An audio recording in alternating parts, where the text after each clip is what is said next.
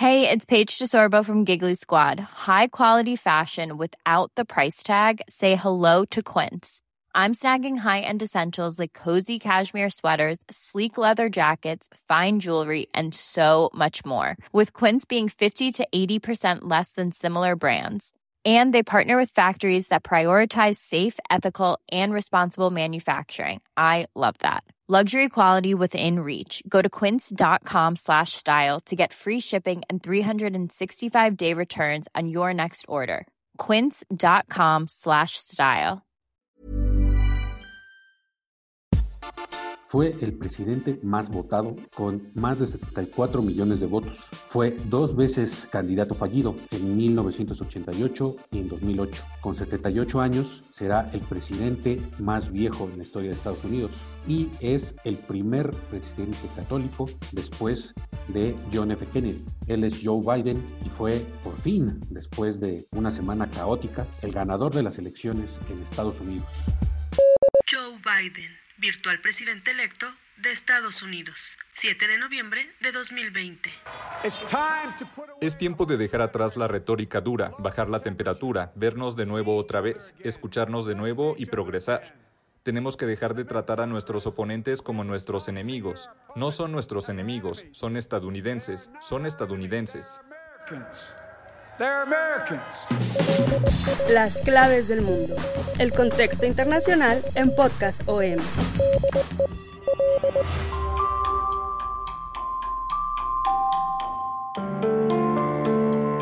Hola, bienvenidos una vez más a Las claves del mundo. Los saludamos con mucho gusto Víctor Hugo Rico y mi compañero y amigo Jair Soto. ¿Cómo estás, Jair? Hola a todos, muchas gracias por acompañarnos en esta semana tan importante. Víctor, un gusto compartir el micrófono contigo una vez más. Gracias, Jair. La semana pasada hicimos algunas predicciones sobre lo que podía pasar en estas elecciones presidenciales. Unas se cumplieron, otras no tanto, pero realmente fue una semana con tensión al máximo, como nunca se había visto en la historia de las elecciones recientes en Estados Unidos, tal vez la de 2016, por ser Donald Trump un candidato tan sui generis que nadie esperaba y que ganó de pronto eh, también sorpresivamente la candidatura del Partido Republicano y más sorpresivamente ganó las elecciones en 2016. Cuatro años tuvimos de caos, de un mundo polarizado, no solo al interior de Estados Unidos, sino en todo el mundo. Esta elección de 2020 repercute en todo el mundo y lo vemos así por las diferentes reacciones que ha habido, reacciones que dicen mucho, no solo de la elección en Estados Unidos, sino también de la política interna de cada país, pues está analizando lo que es el triunfo de Biden, pero también el desafío que está planteando Donald Trump al no reconocer las elecciones. Está planteando Donald Trump diferentes acusaciones de fraude, la mayoría, o si no es que todas sin fundamento. Sin embargo, son tan, tan pequeñas las diferencias que hay en cada estado que ganó Biden y que son los que le han dado la presidencia, la autoridad electoral pues no tendrá más remedio que ir a recuento de votos en muchos casos, ¿no? Entonces el mundo ya le dio el triunfo a Biden, los medios de comunicación, hay que también recordar que en Estados Unidos, pero esto no es de ahorita, hace eh, décadas, los principales medios de comunicación son los que van viendo cómo van las votaciones en los colegios electorales y son los que van eh, dando ganador a uno u otro candidato en un estado. Las principales cadenas AP, eh, NBC, CNN, eh, los principales diarios son los que van planteando tal candidato ya ganó tal estado. No son los colegios electorales. Los colegios electorales en muchos casos ni siquiera han terminado de contar los votos, pero las proyecciones son las que dan ganador a uno u otro candidato. Esto es tradición, esto no es algo que esté pasando ahorita. Sin embargo, Trump pone todo eso en duda. Cuando él ganó en el 2016 de esa misma manera, las grandes cadenas de medios de comunicación son las que proyectaron su triunfo y entonces ahí pues no dice nada y ahorita está planteando ese desafío del fraude. También sigue habiendo protestas. Seguimos viendo que hay un Estados Unidos polarizado y esto no va a cambiar en muchos años. Pero digamos que el mundo le ha dado la victoria a Joe Biden y a Kamala Harris, por lo menos para muchos representa un gran alivio, ¿no? Entre ellos pues para nosotros desde el punto de vista de México, por lo menos parece que puede representar un alivio después de tanta violencia verbal, de tanto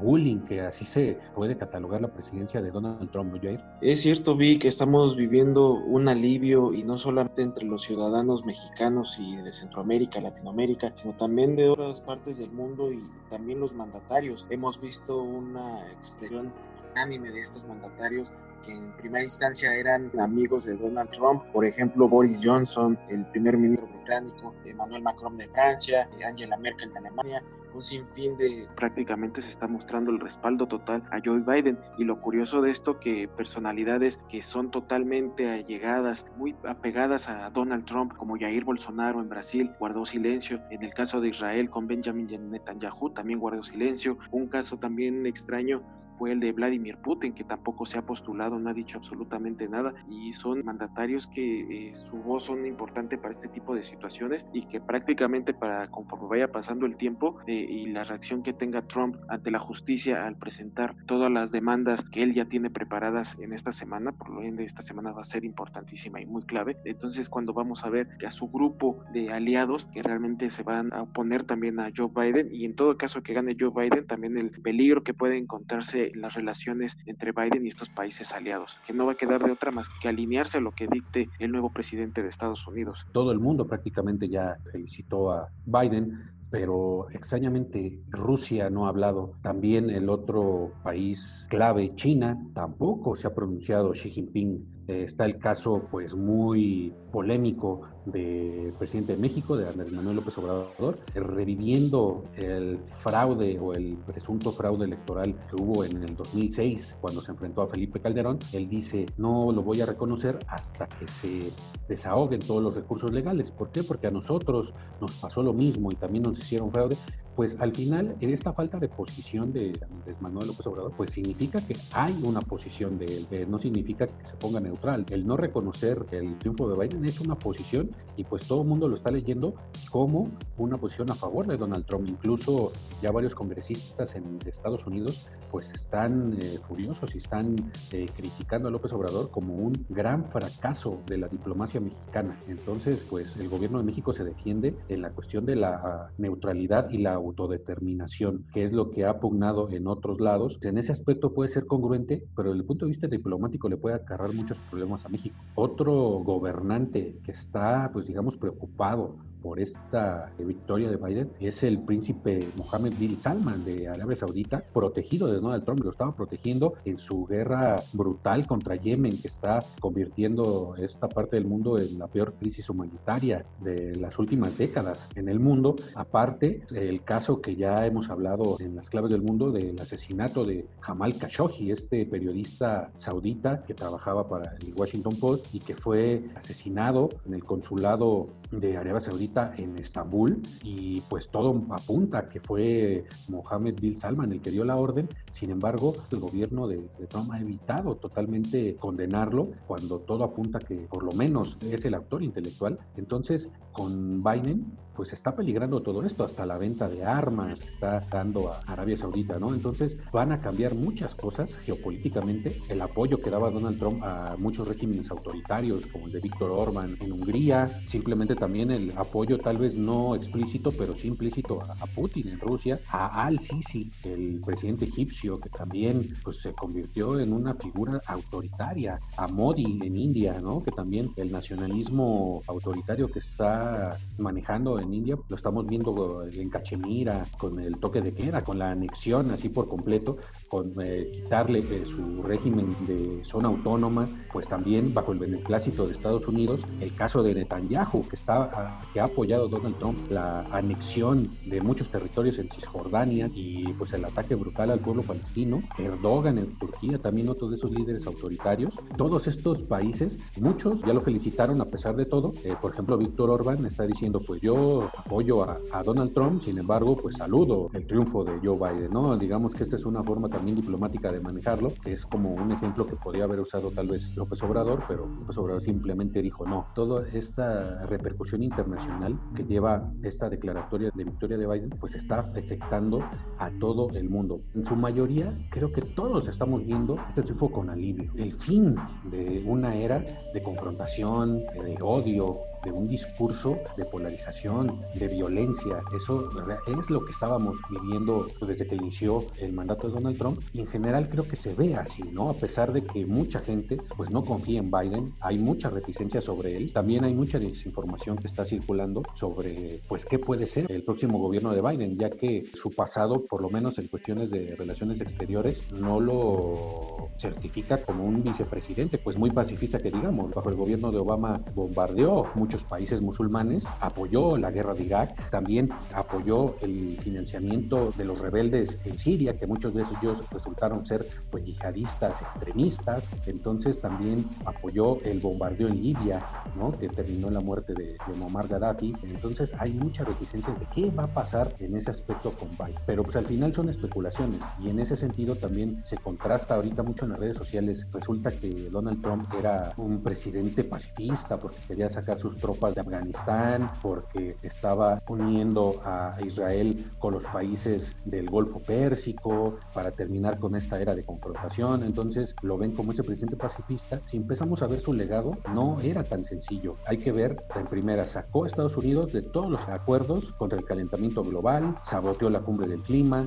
destruyó eh, iniciativas de reemplazo de combustibles fósiles. Entonces esto significó un retroceso de años en la cuestión del cambio climático. Eh, siguiendo a un periodista mexicano, Tremoris Greco, él disecciona muy bien de lo que hizo Trump, que no tiene mucho de pacifista. En primera, rompió el pacto nuclear con Irán. Esto pues ha conllevado a que tuviéramos el temor de una guerra a gran escala a principios de enero. Ustedes recordarán, también lo manejamos nosotros en uno de nuestros podcasts, el, el, precisamente el apoyo de Netanyahu contra los palestinos, el apoyo a Arabia Saudita contra Yemen, en la separación brutal de niños migrantes. Esa es una de las cuestiones que va a pesar por siempre en la historia cuando se analice el gobierno de Donald Trump. También rompió el acuerdo de armas nucleares con Rusia y esto ha alentado la carrera armamentista. Pues en Latinoamérica hay que subrayar que ellos apoyaron implícitamente el golpe de Estado en Bolivia que llevó a la salida de, de Evo Morales y también pues apoyó a sus aliados en el intento de golpe militar en Venezuela que también fue en este año. No podemos hablar de que haya sido un presidente muy pacifista.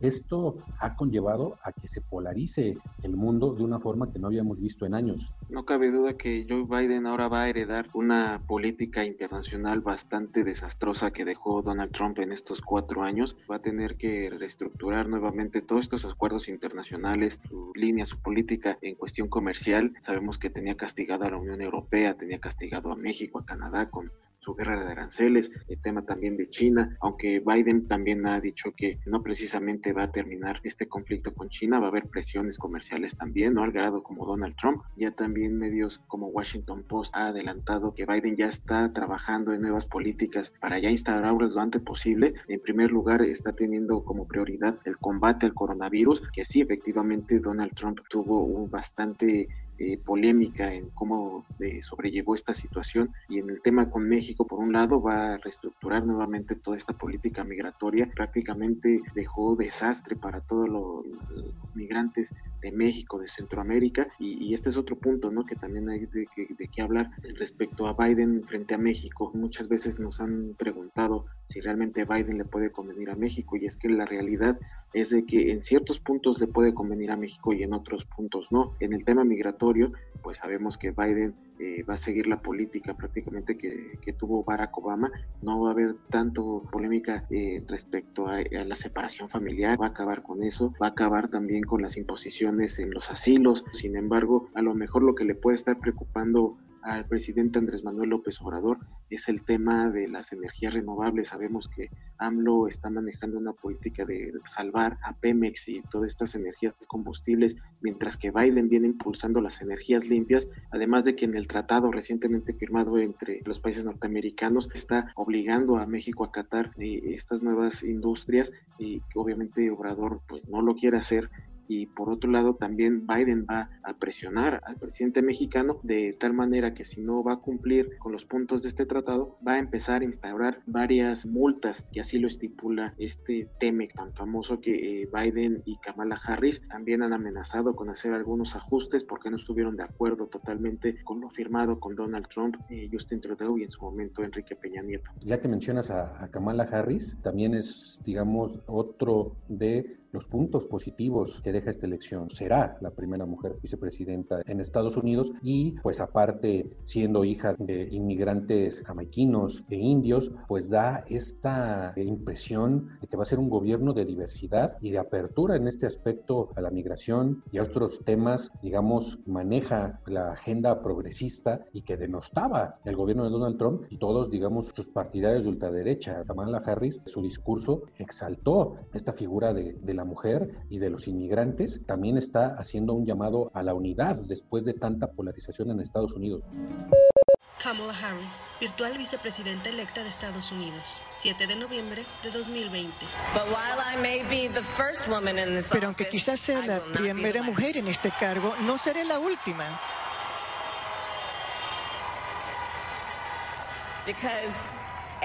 Porque Todas niñas, todas las niñas que están viendo lo que está ocurriendo hoy, ven que este es un país de posibilidades y a los niños de nuestro país, independientemente de su género, nuestro país les ha transmitido un mensaje bien claro. Sueñen con ambición, lideren con convicción. y véanse a sí mismos de una manera que quizás otros no los vean.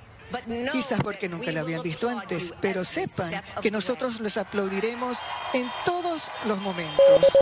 Así es, eh, Kamala Harris ahora se convirtió no solamente en la primera mujer vicepresidenta, sino también la primera afroamericana que toma este puesto. Y esta situación lo dijo en su discurso, soy la primera vicepresidenta, pero no la última. Y ahora esto va a abrir la puerta para que posiblemente Estados Unidos tenga una presidenta. Eh, recordando el caso de Hillary Clinton que perdió hace cuatro años y en el que analistas mencionaban que Estados Unidos tal vez no estaba preparado para ser gobernado por una mujer. Ahora Kamala Harris está abriendo la posibilidad de que esto suceda tal vez para los siguientes cuatro años. Si en el caso de que Joe Biden quisiera terminar los primeros cuatro años de su gobierno prematuramente. Pues da muchas lecciones para el mundo y pues para cerrar este podcast, la pregunta que todo el mundo nos hacemos, ¿es el fin de Donald Trump? Ya se terminó su historia, ya se acabará su presidencia y se irá a su casa y a seguir jugando gol, seguir haciendo negocios oscuros. La mayoría de los analistas consideran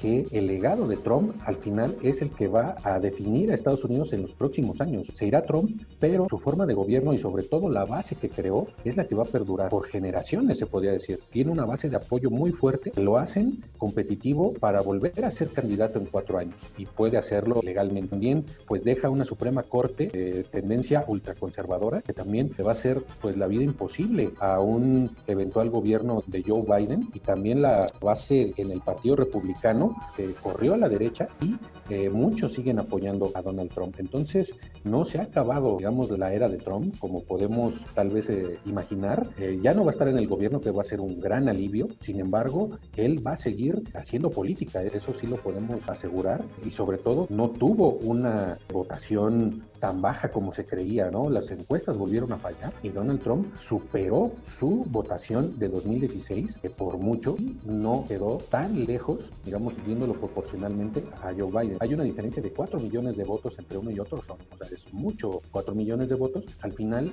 la base electoral de Donald Trump creció, ¿no? Y creció en muchos sentidos también, por ejemplo, en la comunidad latina de Texas y de Florida, creció el apoyo entre los latinos más conservadores, aunque en general la población latina votó mayoritariamente por Biden. Vamos a ver en primera qué va a pasar con los recursos legales que va a interponer Donald Trump. Hay quienes dicen que tiene pocas oportunidades de prosperar, sin embargo, pues todavía hay eh, varios meses de aquí al 20 de enero en que toma posesión el próximo presidente estadounidense. Entonces muchas cosas pueden pasar. Entonces no podemos dar por enterrado ni a Donald Trump ni a su legado. Joe Biden, virtual presidente electo de Estados Unidos. 7 de noviembre de 2020. Me postulé para restaurar el alma de Estados Unidos, reconstruir la columna vertebral de esta nación, la clase media, y hacer que Estados Unidos sea nuevamente respetado en el mundo. Con esto nos despedimos. Muchas gracias por habernos escuchado. Eh, las próximas semanas también estaremos al tanto de cómo va procediendo todo este tema en Estados Unidos. Nosotros les agradecemos. Así que los invitamos a que se suscriban en las claves del mundo a través de todas las plataformas de podcast como Google Podcast, Apple Podcast, Spotify, Deezer, Acast. Ahí nos pueden encontrar al igual que todo de la oferta que ponen sus Hoy, ¿qué nos vas a recomendar, Vic? Hoy les vamos a recomendar Disruptores con Eric Ramírez.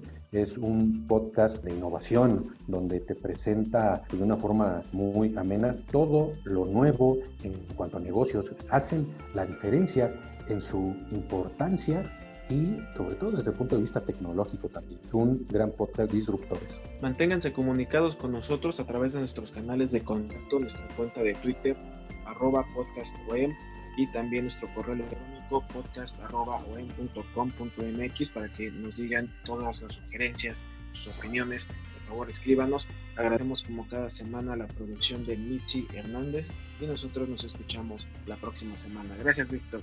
Gracias, Jair. Un gusto saludarlos. Esta es una producción de la Organización Editorial Mexicana.